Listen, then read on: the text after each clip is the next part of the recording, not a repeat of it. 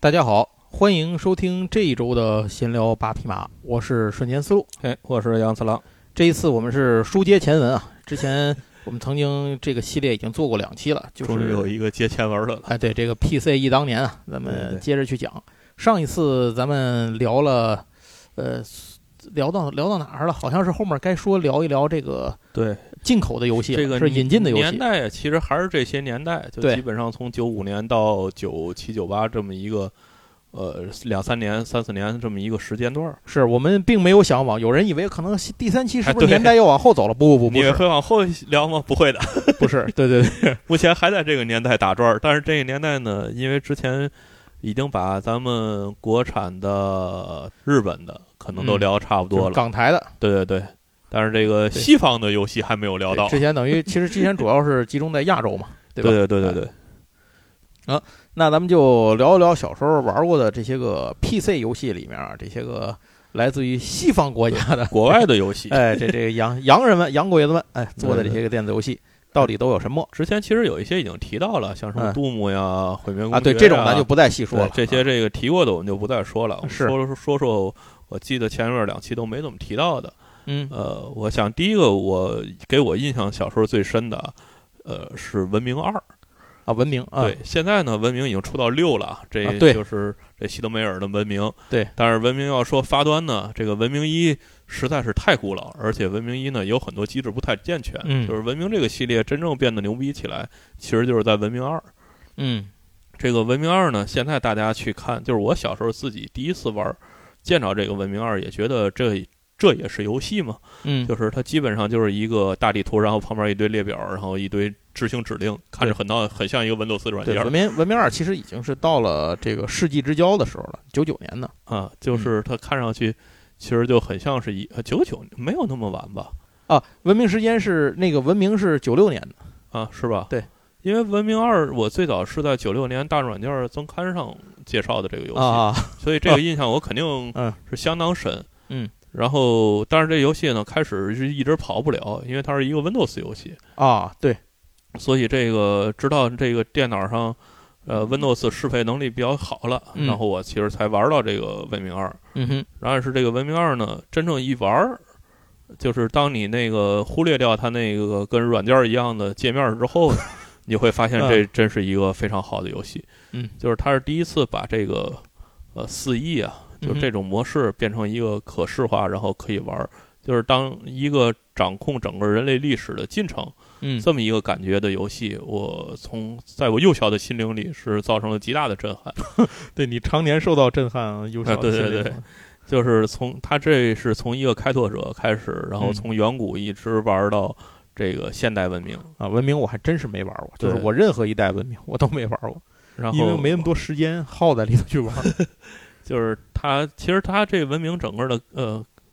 架构跟现在实际上是一样的，就是现嗯在这个文明五也好，文明六也好，其实跟那个文明二啊就没有什么太大的区别，就玩法的核心是一样的，嗯，呃，只是你的胜利手段呢，然后当然游戏画面啊，然后这个可选的东西啊要多很多。嗯你但是后来这个你后来核这心几是一样部的，你后来这几部玩了吗？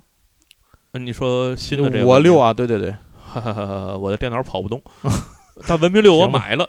文明六当时一发预约我就买了一个，然后结果悲哀的发现，这个寄过来之后里边居然连光盘都没有，只有一张兑换码。啊，我我还 买了豪华版的文明六，啊，然后发现扔盒子确实还有个盒子，但是里边居然没有盘，啊这这个时代不一样 了，让我深刻的感到这个时代变了。 是然后这个呃说回来，因为文明二啊，它是有中文的，嗯所以这个游戏到后边儿玩起来就会觉得非常好玩了。嗯因为当时它只有英文的时候，确实是玩不进去，因为它的指令太复杂，然后英文单词确实看不懂。哼啊，对，这后边说的所有的英文游戏，其实都是这个原因，啊就是但凡有中文的呢，玩的就会更多一点；没错没错，但是凡没有中文的呢，就蒙着玩的，也就玩玩 FPS 那种游戏。所以这个《文明二》给我小时候的印象那是相当之深。嗯哼另外一个小时候印象比较深的这个外国游戏，就不得不提到一个神一样的公司，叫做牛蛙。啊，是是，牛蛙的东西个个都非常独特，对，就是牛蛙是真正一个非常有才华的小组，它就所每一个游戏都基本上是有一种开创性，在那个年代，嗯哼，呃，无论是从玩法还是到题材，都非常的有特点，嗯而且几乎每一座都是神作，除了它呃已经濒临完蛋的时最后的那个呃一两个游戏，可能 bug 会比较多， 前面的游戏这哎个呃都非常完整，而且非常有灵性。对于我们小时候来说，就基本上看见牛蛙出现，觉得这游戏肯定是没跑儿。已经你很好玩玩的第一个啊牛蛙的是什么？呃，还记得我玩的第一个应该是《极道枭雄》，啊，极道枭雄，这我的这我没有，极道枭雄我没玩极道枭过。雄没玩过是？对，哎呦，《极道枭雄》这个游戏是大概来说啊，就是未来世界这个大家都是公司之间对抗，嗯就有一种赛博朋克的感觉。然后呢，你这边是一个战术小组，四个人一个小组嗯去执行各种任务，比方说这个呃逮人质啊、暗杀目标啊，或者嗯哼摧毁对方的设施啊，就其实有点儿那个为后期这个命令征服啊什么就这种即时战斗的这个感啊觉。哈但是呢，它是这个小组，相当于《星际争霸》里边的单人模式，嗯其实有点这个意思。但是它比《星际争霸》要早啊，它大概是九四还是九五的样子，嗯哼我印象里《极道枭雄一》。然后这个游戏的特点是开放度特别大啊，就是你在那个游戏的版图里边，因为它一般都是一个场景，啊哈比方说在一个街街道啊，或者一个基基地啊，然后这个街道呢，呃，是正常的，就是它里边有行人呐、有过马路的，有上班的，然后都有这个正常的这些呃人员。然后你的目标呢，可能会是军队啊，或者潜伏在人里的一个日常目标。嗯然后你这个游戏的自由度非常大，就是你这个游戏里见着的所有的人都可以开枪打死，然后所有的建筑都可以破坏掉。嗯你如果手里有强力的炸弹什么，你可以炸大楼，嗯然后你可以去抢车，就有点像 GTA 感觉，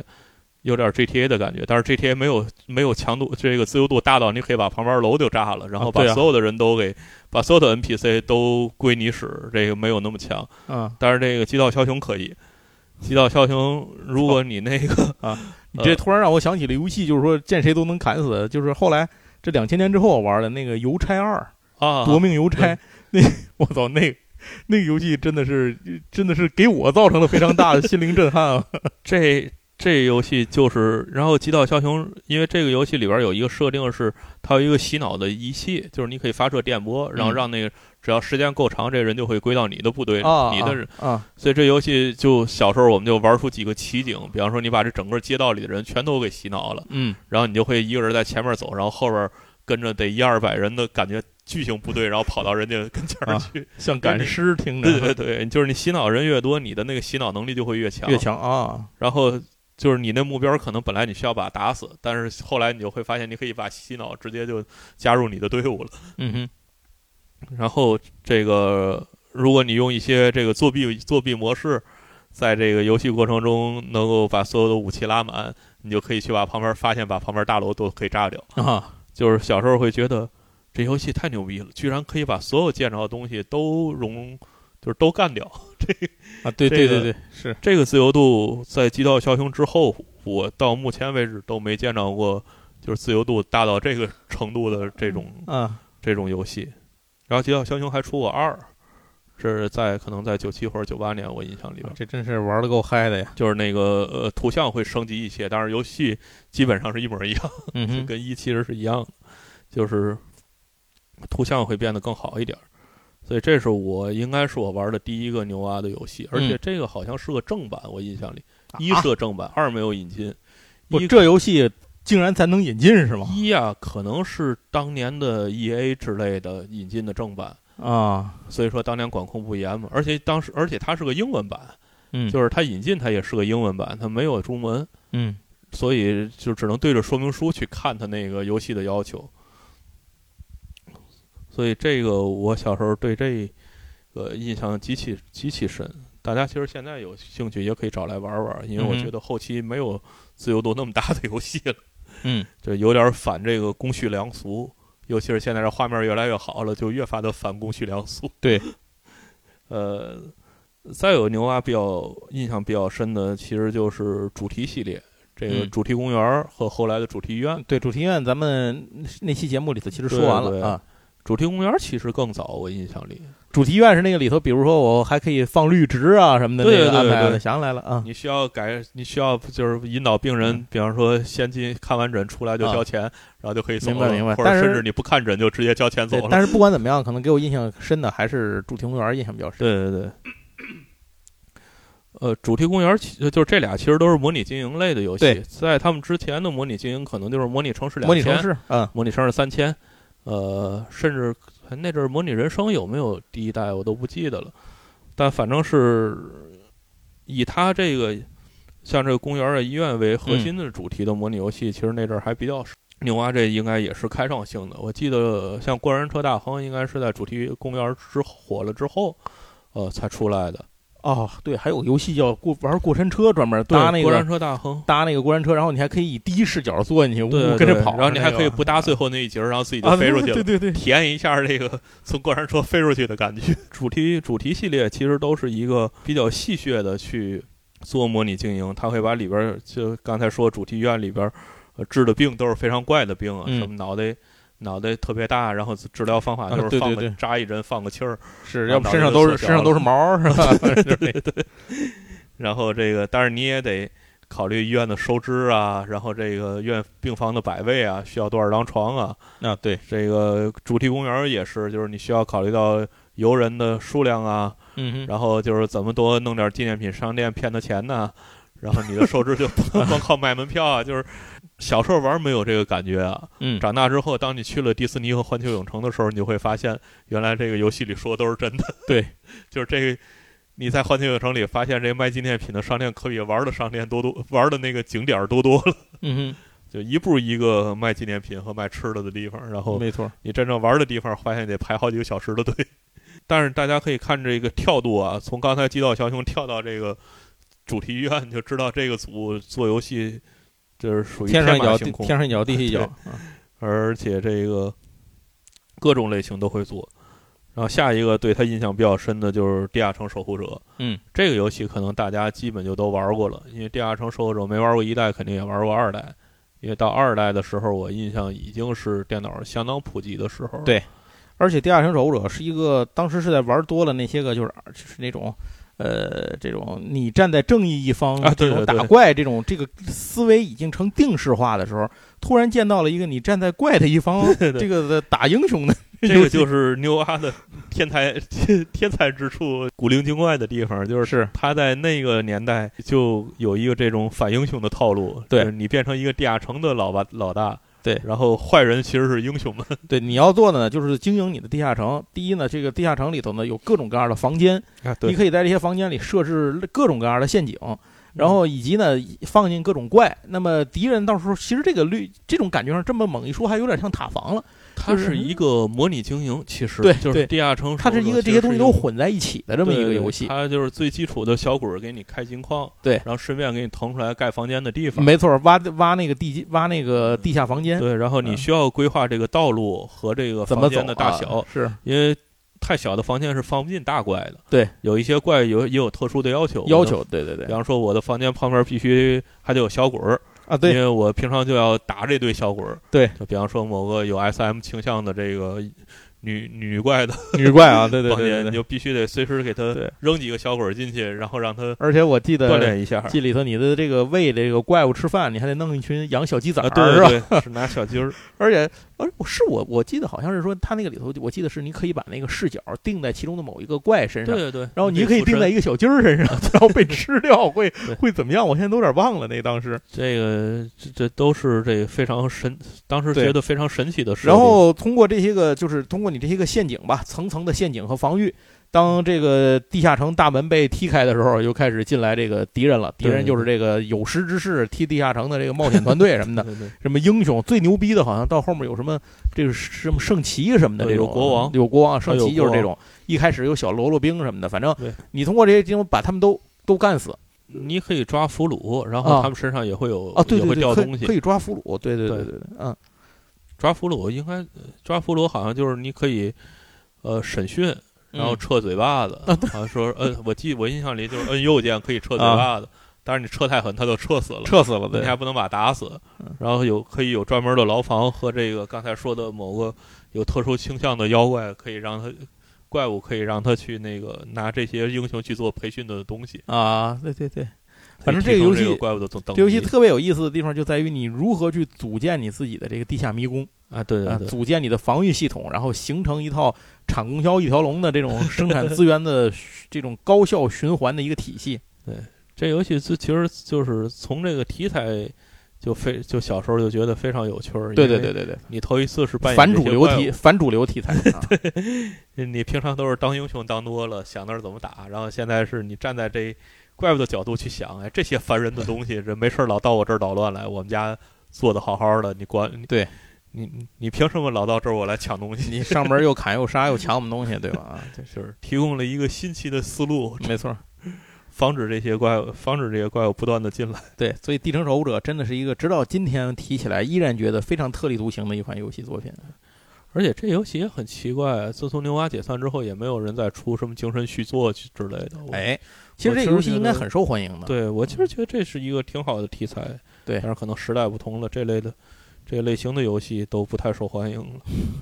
但其实这个就是你刚才说的，其实跟现在塔防有点异曲同工之妙，对啊只是节奏没有那么快，它本质上还是一个模拟经营和即时战斗的这么一个游戏，这么对一个类型。但是这就是刚才说牛蛙游戏都很难归类，嗯，就是你可以说它是一个大的什么类型，但是真正的玩起来呢，它又很有自己的特点。嗯哼，就有很多他们这个制作组天马行空的地方。对，呃，牛蛙基本上我印象里边的比较印象深的游戏，可能就是这要还有《上帝也疯狂》，应该也是牛蛙啊，。对对对，《上帝也疯狂》对你扮演上帝的这上么一对 个，对，这是我见过的第一个扮演上帝的游戏。 后来开始就又来又又来有好多这种上帝视角能够对对用来对对玩的对游戏啊，这其实也是应该算是模拟经营吧。就是算它也有即时战略的成分，啊，对对对，也有哎对对模对拟也有模拟经营运的对模拟运行部的分这个这个部分啊，对，这个好像也出了好几代。然后我记得就到我了，差不多要换电脑的时候，还是已经换了第一台电脑。反正嗯我，呃，我记得我买着的最后一个牛蛙的，好像也是个正版的，叫《基因战争》。这啊可基能因知战道的争人很我少了。我听说就这听你 说过对，这是牛蛙我没末期玩的一过个啊作品，因为这游戏就 bug 巨多。啊，是吗？就小时候不知道这是 bug，啊小时候就觉得这游戏怎么运行不了呢？啊，费了好大劲，终于能进游戏了，然后怎么玩两步就退出来了呢？ 就不知道这个个其实就是因为 bug 太多。因为《嗯基因战争》其实这个游戏也很有意思，就是它是把呃这个星球上的不同不同的物种，你可以随意组合，嗯然后组合就变出来新的物种，然后你带着这新物种去做一个类似于即时战斗的这么一个嗯哼机制。就是游戏机制其实很有趣儿，但是完成度非常低。嗯就是因为这个牛蛙当时已经到了末期，呃，应该是已经被 EA 收购了，还是还没被 EA 收购？嗯就是所有的这个优质小组到末期都是一个命运，就是被 EA 收购之后完蛋，完蛋啊，还对是这个 EA 帮他加一把劲儿的完蛋， 就是这个 EA 毁掉了无数的这个比较优质的游戏制作组。就是大家如果现在想知道这 EA 的恶名从何而来，嗯在这个时代的呃玩家可能体会不到，就是觉得 EA 不就是做一做什么两 K、二 K 系列呀、是做做篮球、做做足球啊，虽然做的也就那么回事儿吧，但是不至于为什么被如此人的仇多的人仇恨呢？就是因为在历史上我们这个年代的人经历过的，像牛蛙呀，包括西木是不是也是？就这些，其实到最后都是被 EA 给搞死的。你目睹过这些小组原来好的时候，哦，包括那个谁黑岛也是，啊，黑岛其实就是因为这个原因，所以这个 E A 一直留下如此的恶江湖恶名。呃，那这是不是下一步就黑岛？黑黑岛其实嗯，大家最广为人知应该就是辐射，辐射呗就是啊， Fallout。呃，辐射其实辐射一我印小时候就没什么印象。我辐射一二都没玩，我从辐射三开始玩的。哦，我啊辐射二我玩过，就是啊小时候的那个盗版盘开始火的时候，这没有正版引进过。啊，盗版盘开始火的时候，辐射二就有了。但是辐射二，我小时候印象就我肯定是没玩通啊。对，但是辐射是确实是我见过的第一个这个就是废土题材的作品，对啊然后以前好像没有太多这种废土题材概念。我我对辐射二的印象就是在我很长的就基本上是我这个电脑的这个这个时间段里，就刚才说的是九五到九八这个时间段里，啊我玩辐射二的脑子里印象，我就不知道它是个废土题材，因为我都没走出过去那个圣殿。我去，我就你想没没有到过外面的世界，我甚至不知道这个游戏的背景是什么，因啊为我对这个游戏的所有印象就在于一老头跟我说完话，嗯然后我好像去打蝎子还是打什么，嗯，然后就没打过， 没出新手村嘛，就相当于就是行吧。没有打开过那个，嗯没有打开过我的避难所，然啊后出去发现外边是一个什么世界，我一直以为我这是一个原始人的 故事嘛，那看周围的设施好像有点不像啊嘛，，那种所以反正这种我都没玩过。对，所以这个辐射二给我小时候的印象就基本上都是。印象最深的其实就是最开始那一段儿，嗯哼，在那个洗手村儿让我去找那这也个什么太伊甸新园了发啊生器的伊甸园伊甸园发生器的那一段历史。对，然后真正出去之后，可能都是到我上，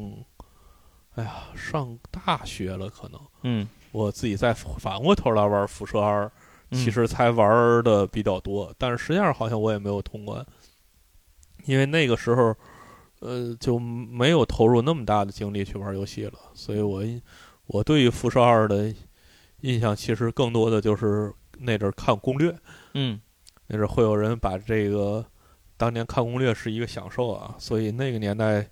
会把这个攻略看的当小说那么看，所以这啊辐对，射没二、错，是是。辐射二当时的攻略写的非常好是看。当时很多游戏的攻略看起来都是当小说看的。对对，但是当时看完攻略，仍然无法跟我脑子里的那个游戏联系在一起，还是想不出来这原来是同一个游戏。除去这些，我想想，再印象比较深的，呃，其实就是《古墓丽影》。啊，嚯， 《古墓丽影一代》古墓丽影一代》出来的时候，应该嗯也是一个、呃破天荒式的游戏，因是为它是一个完整的三 D 的动作游戏。我也是从《古墓丽影二》才 开始玩，一我也没玩过。呃二二其实跟一间隔时间不太长，哦，这我还真不知道，因为一我就压根儿就一点儿没玩过。对，但是二应该已经是画面，我记得升级就升级了不少了啊。二可能都是无毒有那个无毒显卡的年代了，反正从今天的角度来看，啊都不怎么样。 对对对这毕竟时代在那儿摆对着啊。那个方形的脸、尖尖的胸啊，对， 没错都。是我记得网上嗯不还有那个有那个 cos coser。cos 啊对对那个对对 cos 对就把拿那个胸就是专门用指甲子做了一个尖 的，初代古墓丽影的感觉。对对，就是多边形人物嘛。那当时可不觉得，当时觉当时那画面惊为啊，天是人惊为天人，惊为天哎人，呀确实居是。然有这么牛逼的那会儿游真戏。是没见过这种东西这它基本上是一个印第安纳琼斯的故事嘛，啊。对，所以就是女版印第安纳琼斯，整个的动作的感觉是非常好，但是呢，嗯对于幼小的我来说，还是一个问题，就是难度太大。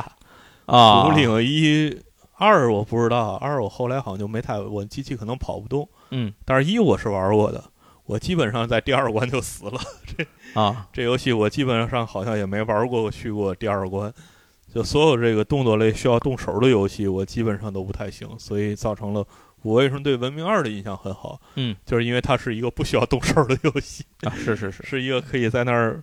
哎，坐下来在那儿琢磨的游戏。这种游戏比较适合我。嗯哼，像《古墓丽影》这种，我小时候确实水平比较次，所以这也造成了我其实并不是《古墓丽影》的粉丝，嗯哼，因为这个系列我只玩到一， 啊后边就再没玩 儿。行吧啊。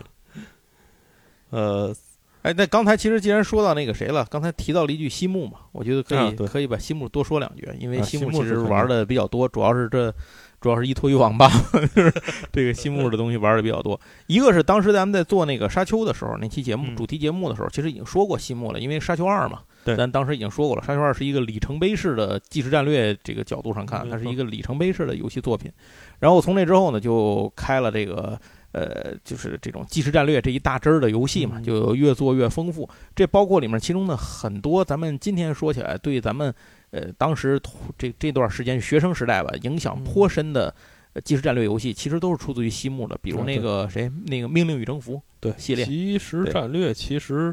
就是首先西木要比暴雪早。没错，然后这个《命里征服》是绝对的划时代的作对品，对对对对对。然后除了《命运征服》以外，像《沙丘》系列也啊是它，对《沙丘两千》嘛，沙丘两呃对， 《沙丘丘两千》千做的在也是非常非常精彩的游戏。沙丘对沙丘两千，但是沙丘两千的时候就已经暴露出西木对于平衡性是有问题的了，因嗯为，沙丘两千它是三个阵营了，对，他做三个阵营的时候，就不像他做两个阵营的时候还相对比较平衡。对，因为它可以对着来嘛。对，但是做三个阵营的时候，就是他的这个平衡度的方面已经看出来，就比暴雪实际上差了很多了。嗯哼，就是暴雪为什么最后竞技型的呃 RTS 是暴雪变成了这个领头的？嗯，星际争霸为什么未来为后来因为有就变韩成国人捧， 就是它的游戏确实有平衡性。嗯我印象里玩《沙丘两千》，最后就是一招先吃遍天。嗯它有一个一一种武器或者一个模式，你就可以平汤了，嗯所以造成它这个游戏最后就没能在这个电子竞技呃开始起来的时候，造成自己这个游戏的能够搭上这个电子竞技的这个热潮。对，而导致这个最后暴雪是后来居上。对。不管嗯反是它正的不管暴雪后来居不居这个居上以后如何，在对暴雪居上之前啊，一统国哎没内错网吧的全都是红 警。所以，其实对于西木来讲啊，这个对于国内的玩家来讲啊，西木其实在很大程度上约等于红警，对应该这么说。很多人其实是没有玩过这个命令与征服和没这啥，错，因那为种因为比较网吧早，因为网吧不普及，对 对对对，就是其实就这个原因，就因为网吧不普及。然后这个红色警戒最早是九六年出的嘛，红警。然后其实现在今天我们后面看，当时玩的时候，我玩的那个版本因为是盗版，它没有任何过场动画什么的，哦就对都都给截了网嘛，都吧没里有的。一般都没有那个剧情。对他为了安装文件，为了小，对就是你根本就不知道他讲了一个什么事儿。但是呢，后来当你知道了这个故事之后，发现这真的就是一个这个黑苏联的， 所以红警并没有正版引进。对，这个《命令与征服》是正版引进的。对对对，红警是真的把苏联从头黑到尾，尤其是这个斯大林同志。就是这啊红警的整个剧情就是浓缩了这个西方人对于苏联邪恶帝国的刻板印象。对，简单就说一下红警到底讲了一什么事儿吧。他其实是说的是四六年的时候，爱因斯坦发明了一时间机器，对，做这个时间机器呢，就回到了三三年，并且在二战这个这个呃发动发动之前，把希特勒给弄死了。那么爱因斯坦就认为呢，这样做呢就可以避免二次世界大战，然后可以和平了。结果事儿并不是这样。到五零年的时候呢，斯大林同志出来了，这个就是一个非常好 的 if 线，对，这 if 线里头啊，这个苏联开始向世界进攻，所以呢，这个这位美英啊等国就组成了盟军，开始对搂。那这一场战斗的结果呢，是包括爱因斯坦又研究出了什么超时空传送仪啊等等这些个尖端科技啊，盟军最后打赢了，然后这个并且呢枪杀了把这个这个这个这个慈父啊枪杀了，啊对对对呃，结果这个事情呢，到这儿为止，呃，就是相当于是红色警戒这个一代讲的所有的事情，但是因为有两个不同的结局嘛，一个是这个盟军赢了，那么他之后就扶持那个谁，那个洛马诺夫当了这个苏联的这个总理，然后后面的剧情啊，就是红色警戒二了，就嗯接着了。但是呢，如果是苏联赢了的话呢，那就是统一了欧洲。斯大林反正还是被谋杀了，嗯然后呢，这个世界呢就被拖入了无限的这个冷战状态。这个剧情好像承接的就是那个泰布利亚系列啊，啊，就是承接的承接的那个系列。然后这个故事就这么往下发展吧，咱就不不往下再细说了啊。这故事一直发展，我我觉得咱们的听友里百分之百分之七十，我觉嗯得应该玩过红警吧。那他我估计基本上应该都玩过。而且红警有无数的魔改版本， 就咱们这世界有无数的魔改版本。我记得最牛逼的还有什么？后来有什么这个那个狗可以往下布雷 什么的，就是这种乱七八糟的各种版本对。而且红警是就是这个是好像算是那会儿的，起码我上中学的时候，属于我们的一个叫什么呢？社交语言。嗯，那就男生里头至少那会儿没错很多时候跑去逃课，下学不回家，偷着去玩儿嗯网吧玩儿游戏，玩的都是红警。哎，这这就是这这个，而这且就是个西木带来的一个影响给就我是。从我小时候看红警就觉得这个故事很牛逼，嗯这个尤其是红，刚才是红就是红警一这个嗯，靠握手把这个小胡子给弄没了，然后这个整个这个赤潮开始啊，而且在红警三里头，我记得他又开了一个 E 啊义父线，就是有点高保七人那义父线嘛，把那个日本哦 对对啊对把那个给整进来了嘛。哦，弄哦，三我就没啊玩过，就这你，但是你你也没看过吗？我没三里头看过那个。哦，他把那个叫日本的那个叫什么叫什么升阳帝国啊，对对对，就是其我实知就道是那日名本字嘛，，他那个机甲都是那种能变形儿，比如说上来是啊船，咔站起来是个机甲，哗哗跟你打，就是它它都是那种多用途，但是无论从攻击还是防御上来讲，都不是最强的那种路线，啊那种就是泛用性特别强的这么嗯这么一一个系列的一个很诡异的一个系列，这个嗯这个机体设计，等于多了一波这个升阳帝国。然后这样去开始打，这个当时看玩这个的时候没有这个感觉，但是如今想起来，我怀疑这个设计师一定设计组当时一定是看过高保奇人， 就是看了高保奇人的小说之后产生了一些想法，有可能。呃，应该是《红警二》的剧情，就一开始就是苏联去偷袭美国吧。我印象里就是嗯大规漫天遍野的飞艇，啊，对，就然是后这就是漫天遍野各的种潜基洛夫嘛，就是那对对个那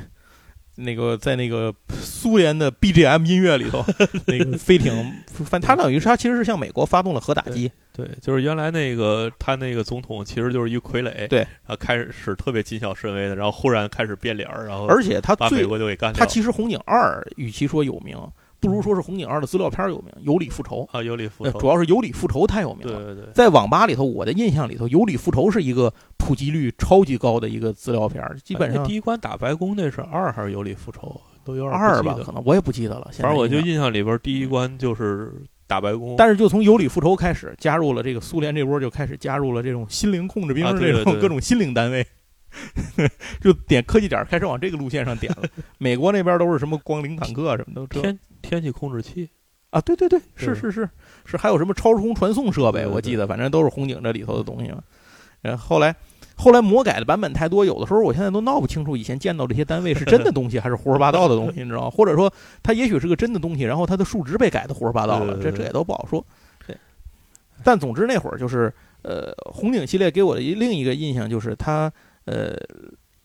后来能够看到过场动画的时候，嗯发现它的过场的这个这个剧还是很有意思的。啊，对对对，呃，剧本还是真的写了写的，虽然说是明显的为了黑苏联而黑苏联吧，但是他明显是写了写剧本啊的。但是我小时候看那个苏联打美国的时候，还是觉得很过瘾啊，对对对对对，是，对可见我们的反美情绪是在从幼小的心灵里就种下的。哎，你这么想，这游戏要是现在做的，就不是苏联了。对吧直接把咱魔改的资料片儿就当真的了。对哎对对对对，没错。反正总之吧，这个西木也是在红警之后就已经就继续走向没落了。嗯，这个，但是当年的玩《命令征服》和《红警》的时候，确实还是对，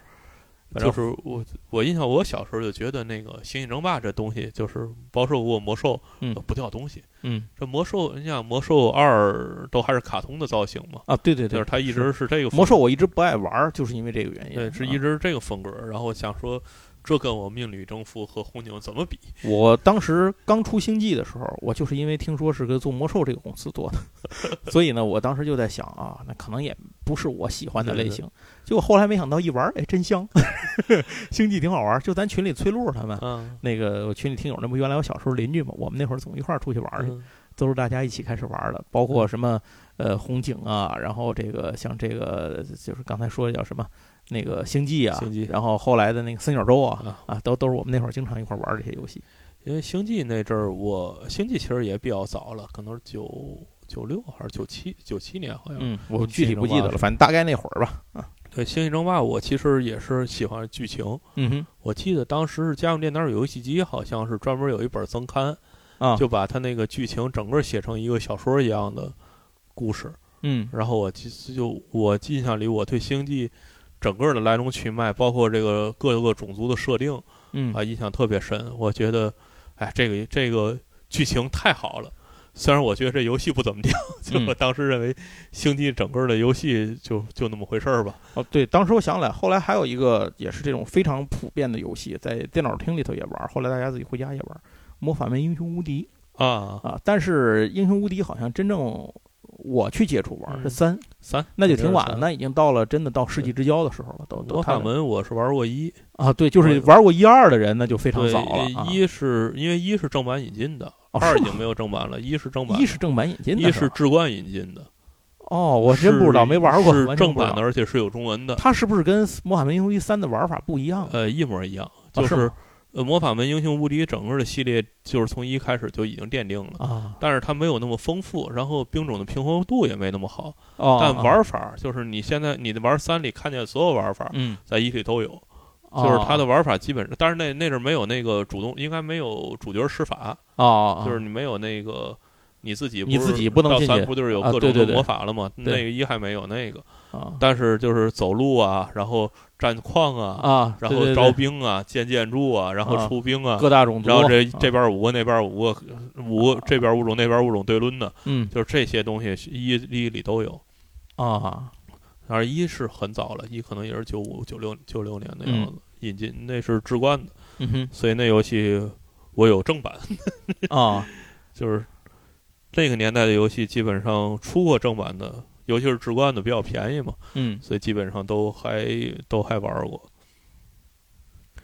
呃，然后魔法门三，我为什么那会儿我们玩的特别多呢？也其中一个原因也是因为一群人能用一个机子玩儿啊，对对对，啊，这也是一个重要的原跟因。大富翁是一个道理。对，一群人坐那儿就咔咔在那儿玩儿一下午，就玩儿这一 局，也挺过瘾的。弄开个那个最大那个地图，对对对，且玩儿去吧。而且它里头还有那个有地上有地下嘛，嗯哎有的地儿还有那种能下到地下去，我记得这对是三还是四里头啊，我都已经不太记得了。四了可能。啊，反正三四是我玩的最多的，后面还有吗？我也不知道，我也没再玩过。应该这么有说，好像还有，但是现在、嗯呃，大家可能电脑里装的仍然是三，我嗯印象里，因为三后期好像只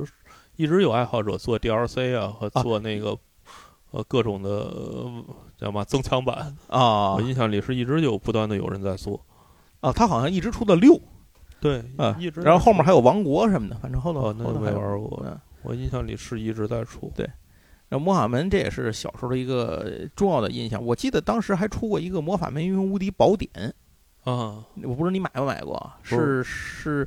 是哪儿出电子软件出的呀，还是哪儿的呀？我在当时根本家里头没有电脑的情况下买了这本 书，然后就回来就是云翻阅，在那儿看，哎呦，看的高兴，这就看那些个各种怪物当怪物图鉴。现在想想，可能不就是当怪物图鉴看了，可能 是这么一个东西。而且我甚我记得我小时候还玩过魔法门，嗯，就是小时候小时候接触哦的魔法最门早那就的是 R- 魔法门魔法至英门就雄是无敌，那然就是后我 RPG 了吧？那个对啊，我小时那候我一没直玩很疑惑，魔法门之英雄无敌为什么要起这么怪的名字？嗯，那魔法门是什么呢？它应该是知英雄无敌嘛？啊想必这是一对对个对衍生的东西。对，前面还应该有个那本宫不就应该是魔法门？但魔法门这游戏我没见过，啊，所以我我第一次见着魔法门游戏的时候是已经是魔法门六了。嗯魔法门六好像就是好几张光盘了，我印象不是四张就是六张光盘了。嗯一个大型的这个 RPG，然后也赶我们家电脑不太背得动吧，啊，也属于那我没出新手村儿，然后就玩不下去哎的游戏。嗯但是它确实是一个就是第一人称视角的 RPG，啊。哦，你还真玩过，还真没我玩过啊玩过，但是我见着应该是我完应全该没是玩过。哦，不是六是四，可能是魔法门四我记得那会儿给我印象深的即时战略游戏还有什么《帝国时代》啊，对啊对对对《对对，帝国时代》帝国时代是微软加入这游戏战局之后出来对的，对对对对。哦，那会儿真的是《帝国时代》这个网吧老板就跟我们说说，那回是什么呀？就是说好像是个周末吧，嗯啊，没到周末，就说你们周末来，周末就装了，嗯，嗯，就是大伙儿就能玩儿。一开始是先装了一台机子，看一下能不能跑。啊，然后看能不能玩儿，我们我们帮他测了一下，那个机子嗯能跑。那天玩了会儿，还没要我们钱，我记得当时。嗯那次没要钱，说你们帮忙给玩一会儿，就玩了俩小时试试，挺好玩的。然后但也不知道怎么玩，后来就开始那个杂志上、报纸上不就有啊有对攻略对对了吗？看完攻略啊，就知道大概怎么玩了。然后那阵儿就《帝国时代》在一段时间里头完全顶替了其他的即时战略游戏，没错呃，因为它是完全不一样的，是一个即时战略式的文明游戏。对对对，就这个特别原来是没有见过的，特别新鲜，而且每个文明都有自己很明显的这种独特的这种文明树的这个没错这文文明树的一个发展点儿，哎，这个感觉非常的不一样，就是当时，而且那个时候好像也不太懂什么这个什么战术啊，什么怎么着的，就是胡打乱锤玩儿高兴，嗯。哎，就大概是这样。而帝国时代确实有一阵儿印象非常非常深，嗯就是当时大家就都不玩红警了，嗯，就都开始一网吧又一水儿的就变成帝国时代了。然后其实到晚期的那个即时战略游戏，有一个给我印象特别深的，我上次节目里好像也提到说了，就是家园啊，对对对，啊，但家园好像很晚了吧？家园也没有特别晚，大概也是九八九九家园也是也是两千年前后哦就是是两吧？千，对我印象就是两千前后。我现在不记得了，反正《Homeworld》一，那当时我见识惊为天人啊！这是一个玩着不分上下左右的 一个游戏，对，全这是一三个三 D 的技术三 D 战略对三 D 坐标下的一个即时战略，而且它这个游戏因为受到那个这个游戏本身一些个限制啊，它的机能啊或者什么一些限制，它的部队制造是有上限的嘛，那你不可能造一大堆的这个无限的造部队刷兵，所以你这其实是有上限。这件事儿让我当时感觉是多多少少有一点遗憾，嗯就是多少有点有点遗憾 他。的那个人太多了，处理也估计处理显卡不也过来，背不对动显显卡背不动，那会儿确实是硬件跟不上。要搁现在，还有把那个东西放在现在可能是可以的，而且他是不是最近还出呃，就前两年还出过一出过好像是，好像好像出也，但嗯好像是出过现在告别电子游戏，这个 PC 游戏时间太长了，确实也不知道。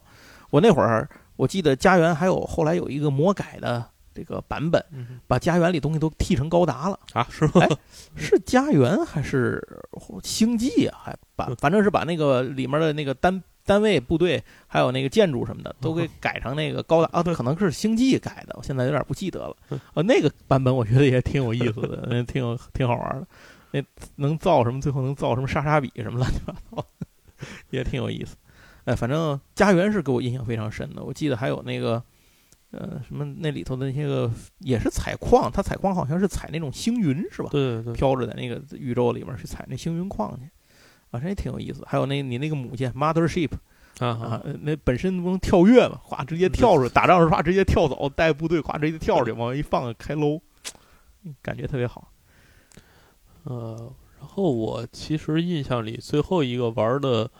呃非常重的 PC 游戏，就是因因为我之前可能也说过，就我开始玩玩万智牌之后，其实玩电脑游戏时间就很少嗯了。啊，对我也是，我也是，万智牌大量的挤压了我的时间。单机的很少了，联机还是玩啊。嗯但是那阵儿网吧基本就是到高中就是 CS 时代了啊，就是对我们到那会儿我就告别网吧了啊嗯。就是我高中网吧去的还挺多的，就是啊，你基还有本上因还有为我们学空校呢对放学比较早，啊，对你对说过两两节课就放学了，所以经常跟同学们去网吧好联机学去。好学校嘛，你们是对对，放的早，好。然后所以那但是那阵儿玩 CS 玩的比较多，因为 CS 嗯人比较多嘛，嗯就一嗯般一次去四五个人。嗯，呃，玩传统的这个 RTS 可能大家水平差的比较多。对对对，对然后玩 CS 呢，虽然水平差的也比较多，但是看不太 出来啊这个这个平均一下，这双方的实力大概还能玩得起来，嗯而且每局比较快嘛，所啊，以对他他每那局阵儿交互速度太快了，那阵儿玩 CS 会玩的更多一点儿。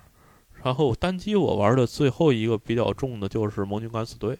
啊我，印象里啊那我是真是下功夫玩 的盟军敢死队真是好一个游玩戏，真是好玩对啊！盟军敢死队好像也出了好几代，出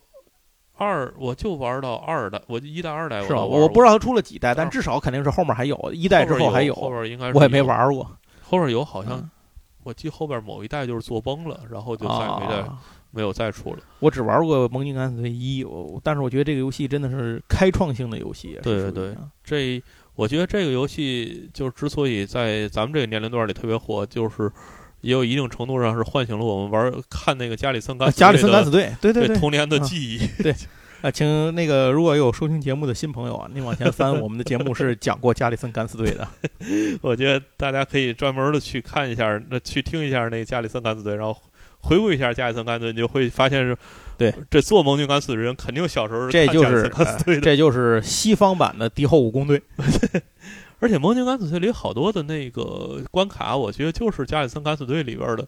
像说伪装我觉个得将军啊什啊，么，对对对，是这不就是我小时候我看我觉得、电啊视剧的他这个制作组啊，一定当时是从类似的影视剧作品里吸取了灵感。哎，呃，那这个加里森敢死队应理论上来说就应该是一个很很容易被找到的一个 一个原型的一个对东啊西啊。而且那些人的设定，我觉得都有点像。我现在都不太记得了，这他这个他那个主呃，就是主角是体力强的嘛，啊就是这个盟军敢死队，如果还有没玩过的这听友，哦就它是一个战术小队型的游对戏。啊对，是一个战术小队，而且它也是一个开创性的。嗯它就是首先是它有几，它只有几呃六个人，嗯，当然这人是或陆续加入的。啊对最开始核心会开始四个还是三个我忘了，嗯就是它有一个是呃陆军的，就是嗯体力比较强。这体力比较强，表示在这游戏里就是可以把人扛起来啊，，对对对，能扛起来能走，啊就是他体力比较强。然后还有那个操作枪械比较强，嗯可以去操作枪械的，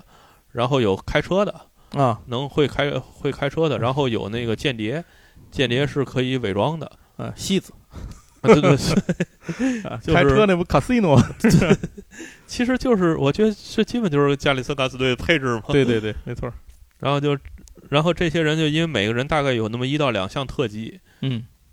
然后他们就要去执行各种那个二战中著名的这个敌后武工队的任务。啊，对对对，就是小队是比方说炸那个呃重水重水工厂，啊，这就是西方被被西方二战战士里认为的战略转折点的，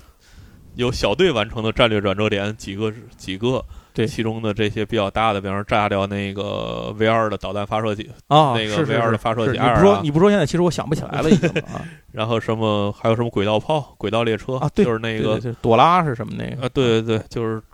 二战时候曾曾经在那个东线战场上扬名立万的，对就是当然那个。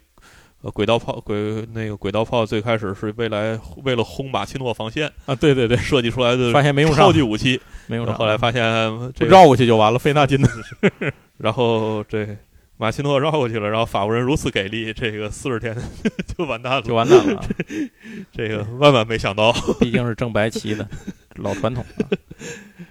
然后就是它整个，然后这个游戏的开创点就是我小时候第一次见着的那个可视化的视觉，就是它叫嘛 巡逻系统，巡逻系统，啊对就是每个有视野，对对，嗯这是这个可能就是如果玩主机的玩家，可能小时候玩那个《潜龙谍影》，嗯就是那个 Metal Gear，嗯可能就呃玩过这个潜行类的游戏啊，但是对于我们这 PC 玩家来说，可能这个就是第一次玩这个真正的潜行类的游戏。嗯这潜行类游戏就是过去玩 RPG 什么，你再怎么着遇着怪，你还能打打。对，但是潜行类游戏就是你跟那个所谓的怪，就是敌人呢，差别非常大，嗯，就你基本上不能打。打不过啊你一打呢，百分之九十九是死。对，所以或者这就是你打一个呢，引来一大群，还是啊对把对你对还就是死就是了嗯还是死。所以这游戏大部分的时间和玩法就是你不能被发现。对。然后这个游戏呢，都是逆宗的，这个游戏你在那个就是德国人，就敌人就是德国人嗯嘛，就是纳粹的那些巡逻兵啊什么，他都有一个呃视野范围。嗯哼，然后你把这个游戏，你可以把那个人点开看他的视野范围，啊，对对对，让他视野范围不断的扫，嗯然后你就得在他看不见你的死角的时候，你来躲他的赶紧视跑，躲他的视觉盲 区，对对对对，是一个躲视野的游戏。然后在没有攻略的时候，你这游戏就会是一个不断试错的过程，啊要对死无数就遍是。拿拿命堆出来的，那真是对拿命因为堆出来的，它不光是有人，然后它还因为是巡逻嗯嘛，就是人家设计巡逻路线肯定是尽量不留死角。对，所以这游戏也很真实的反映了这一点，就是死角非常少。然后它还有这个什么探照灯啊，啊，什么那个高处的巡逻比巡逻卫士，对就是你可能地上有两个人在巡逻，然后上面还有一个高架处的人还在看，所以你就得，呃，开始就是靠跑啊，嗯，靠藏在什么树后边儿啊来躲这视野，然后后来你就会发现，你就得靠，比方说扔个烟、扔个香烟呐、对，主动吸引他们，对对，把那人弄过来，然后偷偷的拿死，偷偷的干掉一个，就有点像咱们那个对，呃，咱们抗战电影里边说什么套一个鬼，就是、啊摸舌头嘛，呃，对 对，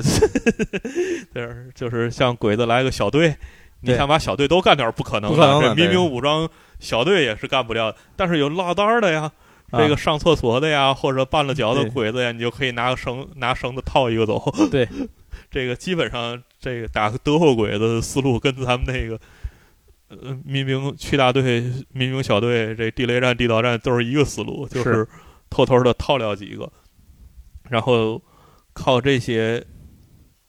呃每个人的技能，然后加上这个你躲视野的这啊，这个各种方式来去达成你的任务。是然后，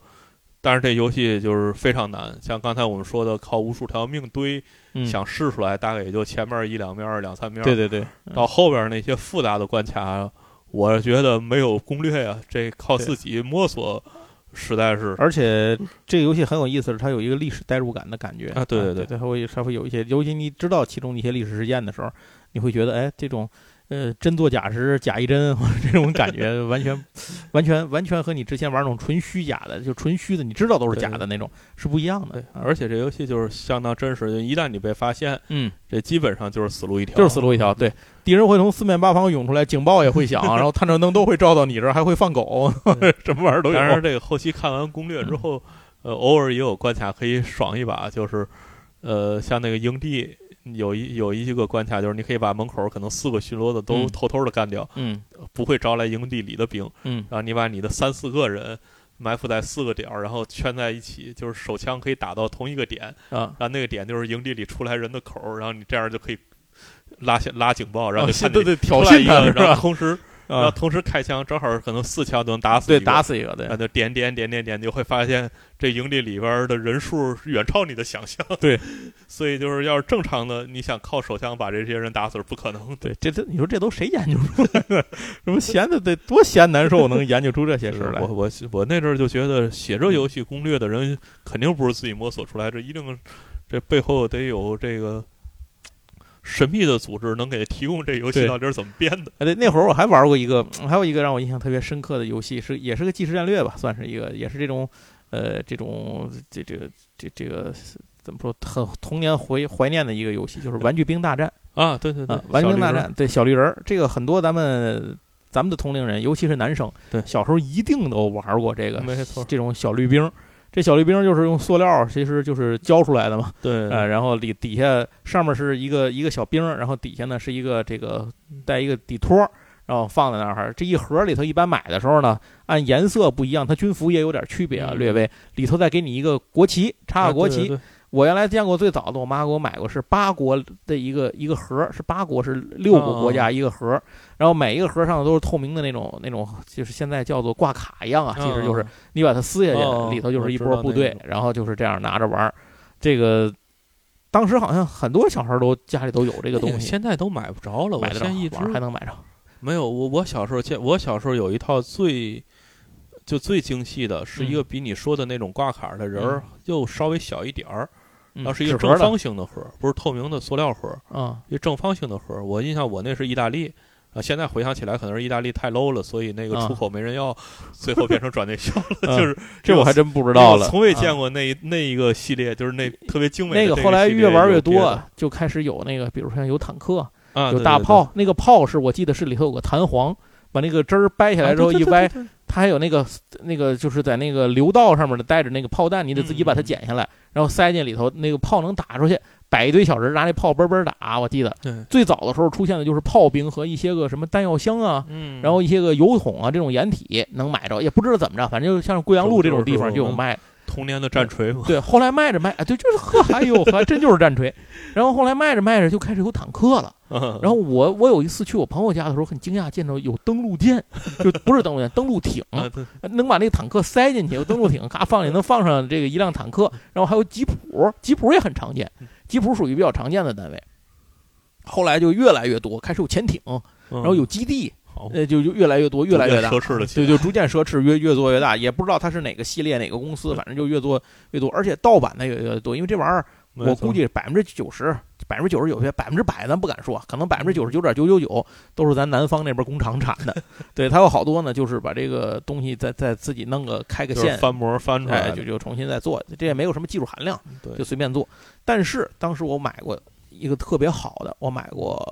嗯四五盒吧，嗯环球出的，哦，环球模型出的，出的这个是，呃，也是那个就跟模型一样，在流道上你需要把它剪下来的。我记得我买的哦第一盒是纳粹德国，嗯，然后德国之后买的是日本日军嗯，我只见过这么一个有日军的，然后还有，呃，澳大利亚，嗯，但是它已经不都是二战时期的了啊。你看澳大利亚那就不是二战，好像就澳大利亚是不是二战，我还真不知道，看不太出来。澳大利亚是吧？澳大利亚是不是就圆帽，然后长，然后绑腿？我就是那印象腿最露出来一堆就是腿 肚子，好像是印象最深刻的是澳大利亚那部队里头有两只骡子，哦啊，那骡子，并且骡子那个鞍子是活的，你可以哦是带吗上。它有一个牵骡子的兵，嚯，那呃，真是运输彪兵形牵骡子的。每个系列里都有那个可以腿儿是可以活着能收起来的那种、嗯那个迫击炮单位，啊，就是呃那个迫击炮，而有的有重机枪啊什么的，嗯各不一样。然后还买过一个什么是是是哪儿的我忘了，反正就买过这么几盒。前些日子查了一下这东西的价格，好像一盒都奔着两三百、三四百，没拆盒的啊，都都奔这价走了。我现在手里头就还剩点德国的和日和这个澳大利亚的部队，啊，你还能剩下点儿，哦剩了我那点儿，天剩了一都小没盒儿。但是那个骡子吧，在骡鞍子没了， 还剩一只骡子。要不就是比如说重机枪腿儿没了，这个广盛机枪，嗯，反正就就是也也挺遗憾的吧。那会儿小时候不当个东西弄，哎，挺可惜的。这个东西。当时无数次的想，哎呀，这东西你要是摆好了，假装大伙儿打仗啊，这种对感对觉，小孩儿。但是当这个游戏出现的时候，就觉得哦，小时候这种想法，其实那会儿也不大，啊但是对就是感觉小时候玩这些玩具没兵错这些东西，突然间在一瞬间又被激 活了，就对是对你对这个突然间又被激活了。我给我印象特别深，你这个游戏怎么玩的就不说了，它其实就是你你一上来的时候，你控制的是那个绿色的那个塑料的那对对那波小兵，打的是好像是橙色的一波橙色吧，的对对，坏人。然后这个地点战斗地点呢，也就是这个玩具兵的这主人他们对家它最有意思的就是前它院、后院、厨房什它么的，尺都寸是还是那个小人儿的小孩的尺尺寸，寸，所以他会利用好多人类的这个生活的然后是道在具，现实设现实的这个空间里边儿对去对玩儿，对，它是用现在的这些东西，然后然后互相之间去对战，挺有意思的。这个您要有兴趣，在 B 站上都有这个讲这打每一面的故事啊，什么乱七八糟怎么玩，这您可以自己看看。这好像还有二代，我印象有这有好几代呢，好像，啊是吧？嗯，但是我也只玩过一啊，这是好像是三 DO 出的吧，哎我也只哦只玩过一，对，呃，然后我再说一个，我印象这那阵儿好像就已经是上上高中了，好像嗯就是我印象里比较深的一个，但是相对可能要后期一点儿，叫福尔摩斯没之玩过玫瑰纹身，没有这是没一玩个过这解谜类，游戏，啊就是解谜游戏。我小时候其实玩的非常少，嗯我印象里我我第一个印象比较深的解谜游戏是《神秘岛》。哦然后神秘岛是什么？怎么知道这游戏呢？是我那时候去买盘，嗯然后买盘看人那个卖盘的那儿，啊就卖盗版盘的那个啊老板们啊在哪儿玩儿。哦，然后我为什么觉得这游戏特别高大上呢？因为是老板们没有玩儿，就是大家平常玩儿游戏不都得拿着鼠标或者拿着键盘在那儿敲吗？啊？老板没有玩儿，嗯然后两三个人啊，在那儿盯着屏幕在那儿看，然后在那儿研究，说你看啊，这个人左手拿的是什么，右手拿的是什么，啊他是不是让咱去哪儿啊？然后旁边说不对不对，你看啊，旁边后边那个月亮那个图案，我觉啊得是一， 然后我然后我就凑过去看，然后发现屏幕上大概就是一幅那个呃玻璃窗的那种画儿，哦哦，就是是那种教堂的彩绘玻璃啊那样的明白一个画儿，然后中间有一个嗯女神，然后啊左手拿一东西，右手拿一东西，然后旁边有一大理石的那个修装饰。然后这帮老板们就在那儿盯着那个，就开始就在那儿啊研究了半天，我在那儿旁边挑盘，挑完盘看他们还在那儿研究。我说这是什么游戏啊？这是这是神秘岛。我说游戏怎么玩儿啊？说我们这不是正研究着呢。嗯啊然后后来，然后后来呢，就在盗版盘里发现这个游戏之后，我嗯才知道就是这种游戏叫呃解谜游戏。嗯，然后这这个这种解谜游戏就基本上呃是靠点击呀、然后那个判断呀、然后看里边的谜题呀、然后你去这个。呃，去解就是谜题会给你一些提示，然后嗯你去破解这些谜题，才能推进剧情。嗯然后这个福尔摩斯这个游戏为什么我一定要提呢？就是我喜我是一个小时候特别爱看福尔摩斯，呃，就是群众出版社出的那一版的嗯那个福尔摩斯，我到现在那一版的翻译，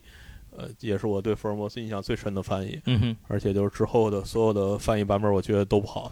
就是那个小时候看见那一版，那小时候那本那一套书都快被我翻烂了。嗯所以我是一个特别重度的福尔摩斯迷。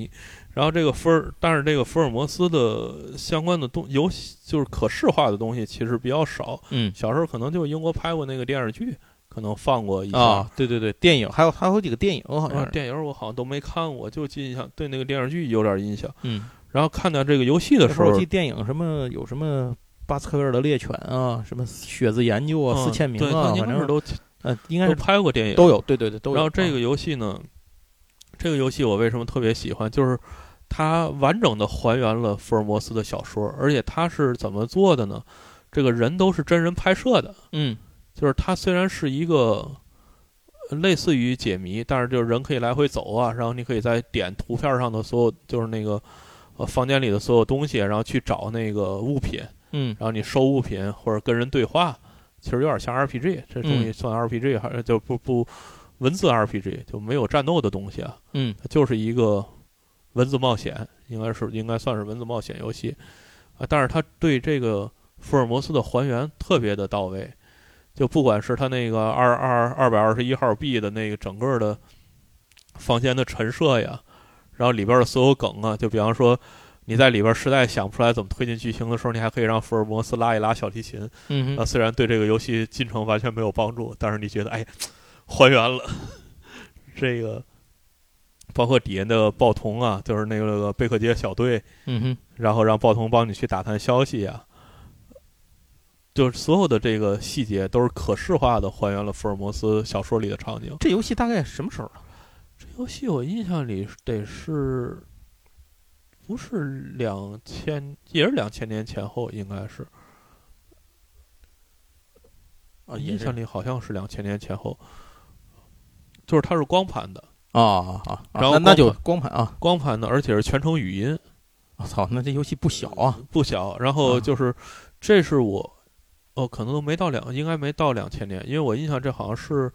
我呢，我还是拿我的老电脑在玩儿的。然后就是我拿这个游戏去玩儿，经常光明正大的玩儿，是因为我说我是拿这个学英语，因为它的语音是英文的。哦，好，所以我这经常骗那个家长说我这是在学英语，这个学习英语非常有好处。当然，嗯英语的好处是没没学着啊，但是这个游戏是玩了不少。然后，但是这个游戏呢，因为当时没有攻略，嗯所以我玩的推进极速度极慢。 嗯这个，比方说它里边儿第一个小的谜题就是你要跟一个人去玩那个扑克牌的游戏，就是三张牌，嗯呃，两张两张嘎的一张尖儿，然后三张牌来回倒位置，然后最后问你那张尖儿在哪儿。嗯就这个游这个小游戏，你得把这个游戏玩过了，你才能推进剧情，那人才会告诉你这个信息。嗯，然后就这个小游戏，我大概打了三天，然嚯后我怎么猜，然后我认为我已经猜中了，都不对。啊！然后后来直到我看到了攻略，才知道那个游戏推进的方法是点那人的手，因为他把那张尖儿给藏起来。啊，就这种反正反正不看攻略，有的时候就卡死你，真的。啊就是像这种像这种过程，就是卡的非常严重，所以这游戏我后来确实是看着攻略才，就是总是觉得我觉得我行，然后那个玩了半天，结果发现确实不行，然后再反过头去看攻略。 但是这个大家呃，这我在这儿说这游戏，主要是因为如果大家跟我一样是非常喜欢福尔摩斯的话，呃，我觉得这可能是到可能我后边儿新的游戏我知道不多啊，嗯但是我知道的游戏里边儿，这个对福尔摩斯小说还原最好的一个游戏。就大家哪怕现在没有心情去玩儿了，呃，嗯，也可以进这游戏逛一逛，就是在那个贝克街，呃，福尔摩斯和华生租的那个 apartment 里头转一转，嗯点一点那些物品，有好多的物品都能让你感到会心一笑， 对就是跟小说的场景一模一样。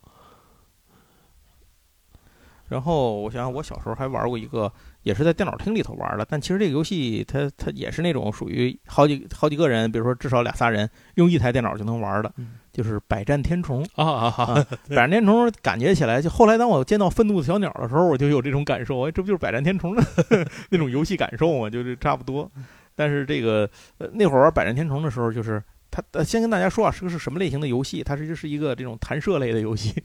就是把你自己的每波操纵一些虫子，是你自己的这个这个一支小队，那是蚯蚓是吗？蚯蚓好像嗯好像是好像是蚯蚓，然后你就通过弹射的方式把它弹到那个，反正就打到对方的那对边去对。对最后直到把对方的队员都消灭掉就可以了。你也有你也有各种招儿啊、武器啊嗯对什么的，还有各。种的那个弹道不一样的武器。对而且你要计算好它这个弹道怎么打，有的时候还有那种你还可以利用爆炸来形嗯啊对成对对掩体，就是你来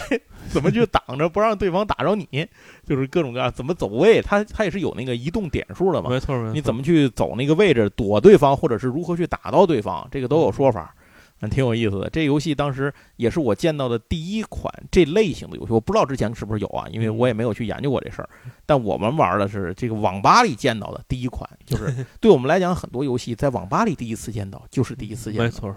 之前没地儿见去。这《百战天虫》肯定也是，这是在游戏史上都非常有名的游戏。对，《百战天虫》后面好像是出了，呃，出出了好几个系，出了好几代吧，好像也是出了好几代反。正是三四三四五的，也不知道最后出到多少，但我也没玩过。对我来讲，百战天虫还就是百战天虫一啊，就是当时在，而且百战天虫是因为它本身也这个游戏占的这个体量不大嘛，不大啊不大，对，而且它是以局为这种单位没错来计算的，所以你可以大家可以明确的知道大概玩多长时间，我们这个时间够不够玩下来，哎，大概就是这样。有时候还快点儿，别耗了，赶紧， 时间快到了，结账了，该就是，净这个。行，杨总还有什么要补充的吗？其啊实那会儿还玩过像什么暗黑，对吧啊，对，嗯就是那，但我觉得这种就不用说了，这对个玩那的些玩都的已太多经了。进入主流的时代对，了没错没错，就而是且就我像感觉刚才上已星经际进入也后没有期细说，是一对个道理啊。那 CS 也不用太说的太多。对，就是我觉得那些都属于一个，就是在新时代大家一定也都玩过的游戏了，甚至 CS 到现在还在玩儿，就就嗯哼虽然叫 CSGO 了吧，但是现在仍然也还是一个比较火的游戏。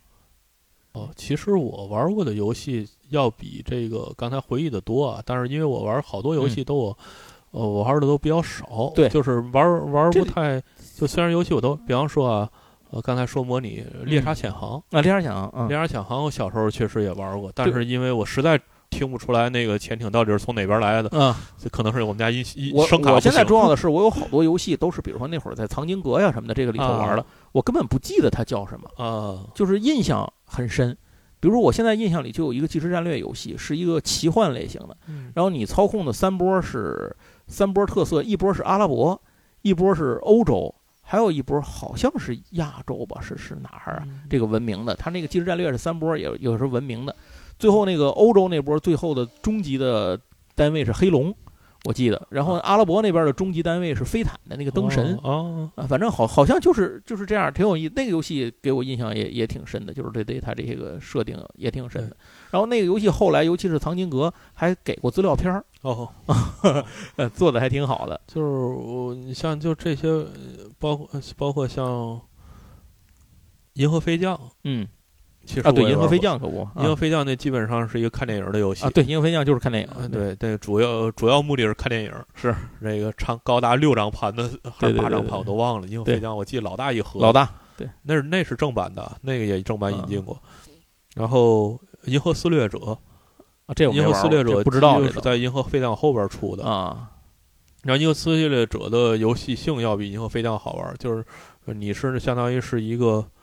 海盗，就银嗯河海盗，然后你可以贩货，啊就是你有点像大航海那个意思。啊！但是那个我玩的也不是很多，因为我电脑不行了那阵儿。啊，跑起来非常慢， 所以我记得那游戏我也玩的不是很多。嗯，但是就是这，而且咱们说的游戏很多，还都是局限，尽可能的都局限在两千年初以前。对对对，我说这些都是再往后一点这儿，些都是你像那会儿玩什么英雄萨姆啊什么的，那就啊对后来那就非常多了，嗯就是到了两千年之后，那游戏对就越来越多，对越来越多，而且战地啊什么的，这这都是后哦而来且玩随着越来这越个哦多。网网游开始兴起，嗯这个整个的生态也有点变化了啊，没。错，是这这后边其实整个的网游时代，我是完全没有经历，就是、嗯，呃，如果有机会我啊也是，可以我我也聊呃没有经历。聊一聊，就是我这雷城的这个啊相关岁月啊，你像人家那会可能还儿会再提那会儿去玩像什么传奇啊、啊石器对啊，就是这些东那西些我都没对我干来过讲是空白，就是我完全没有玩儿啊。但是这个，但是到魔兽世界这个年代，就我没玩儿，但是嗯我周围的人在玩儿，就那我阵儿连这上都没玩儿过。啊哦那阵儿我我已经在在那加拿大上学了嘛，我就是没有周围的玩人过，都在玩啊我是没有玩过任何一款是网游，啊，对我也都没玩儿过，就是任何一款都没玩。但是就是因为周围人在玩儿，所以我天天看他们玩儿，有非常多的故事可以分享。 这个到呃到回头有机会去而且讲我在这个我雷其城实岁月的时候再去哦讲这个。我其实一直在犹豫，咱们要不要专门拿出一期这个系列的节目来讲一讲那些不能讲太多的游戏，哦，对那些游 戏确实也还讲有一集很多是足够的啊。那像什么某某鸟啊、某盒儿啊，啊，对对，什么有有飞苍蝇的，有小天 使的，反正就出了这很都可以多的聊聊这些游戏。啊。对，当然什么这个同估同计级生、下级生啊什么的啊这些就啊是。里世界的 游戏，就这这个确真实的是玩得相很当多，多而且里面有非常不错的很多经典游戏对作品，真的是很而且在那个年龄段儿，那个我们也花了相当多的精力在玩这些游戏。对对对对对，没错。 就是那个 CG 图下的功夫，可能比你仙剑打两关都下的功夫大。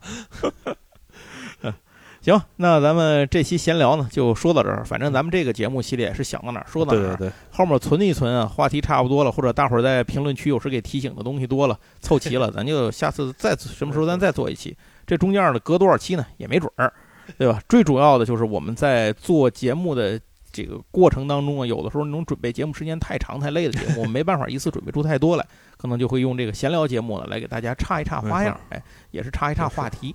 行，那咱们这一期的这个 PC 这个忆当年想当初这个这期节目 啊，哎第三期就跟大家聊到这儿。然后关于我们这期提出来的就是提到的这些游戏呢，如果有什么是和您的童年啊或者学生您的学生时代的回忆当中啊，也有这种咱们重叠的地方，欢迎您在评论中呢跟我们一起没错来聊一聊。那感谢收听这一期的闲聊八匹马，咱们下次再聊，拜拜。拜拜。